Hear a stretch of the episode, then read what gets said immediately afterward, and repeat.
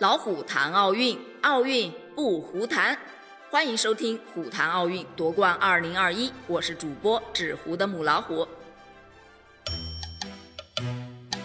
本期啊，咱们不吐槽，咱们来平心而论。俗话说得好啊，好的开始是成功的一半儿。而奥运开幕式上最让人期待的点火仪式啊，它就是奥运会拉开帷幕的标志了。那么这一届奥运会的点火仪式，我可以用两个词来形容，那是相当的简单、朴实。嗯，恕我文化水平不高啊，真的找不到其他词来形容了。哎，只能说东京奥运会真的把极简主义精神发挥到了极致啊！本届奥运会啊，点燃主火炬的是日本网球大满贯得主大阪直美。嗯，他呢是一步一步登上主火台，然后啪一下子点燃了，就没了。嗯，没错，就没了。What？据说呀，这个主火台的设计灵感还是来源于富士山啊，上面有个圆球啊，那个圆球代表的是太阳，寓意着阳光永远照耀富士山。当时啊，这个奥运之火在主火台上熊熊燃烧的时候，我就在想。这个造型是来源于富士山，这火还点在火山口，分分钟感觉火山快要喷发了似的。这富士山要是喷发了，嗯，不敢想。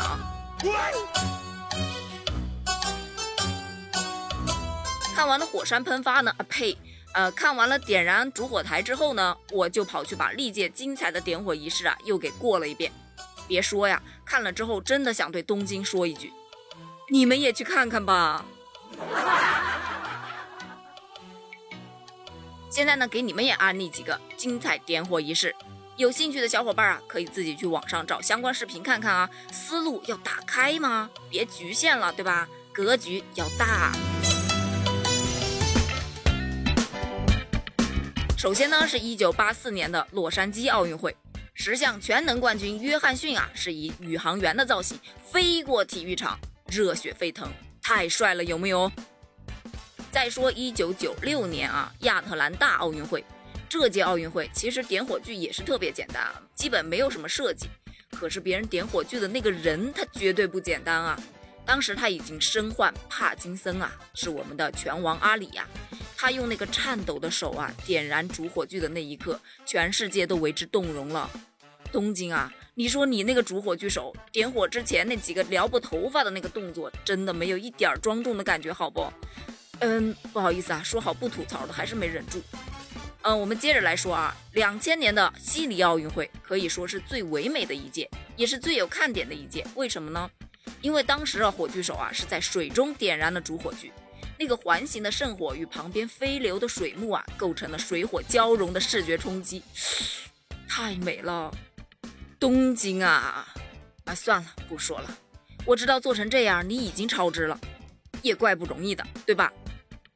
再来介绍一下咱们2008年的北京奥运会，飞天李宁啊，在光幕的追随之下绕场一周，向世界展示了一幅恢宏的历史画卷，最终点燃主火炬，照亮了北京的夜空，震撼啊，有木有？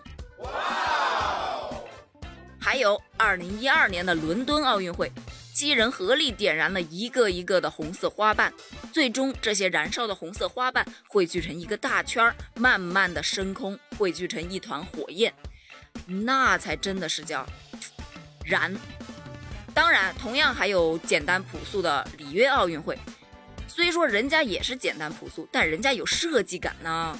别人火炬手点燃火炬台之后，火炬台是冉冉升高，上方呢是一朵形似太阳的雕塑啊。在火苗的映照之下，雕塑开始转动，如同花朵般展示着柔美和律动，体现着这座上帝之城充沛的生命力啊！东京啊，如果你也有什么设计，麻烦你说出来好不好？让我自己体会，我真的体会不到啊！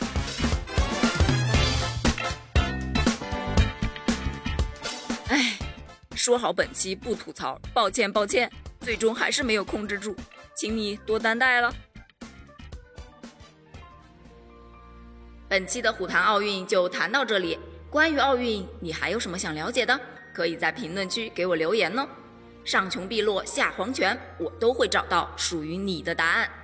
点赞关注不迷路。我们下期再见喽。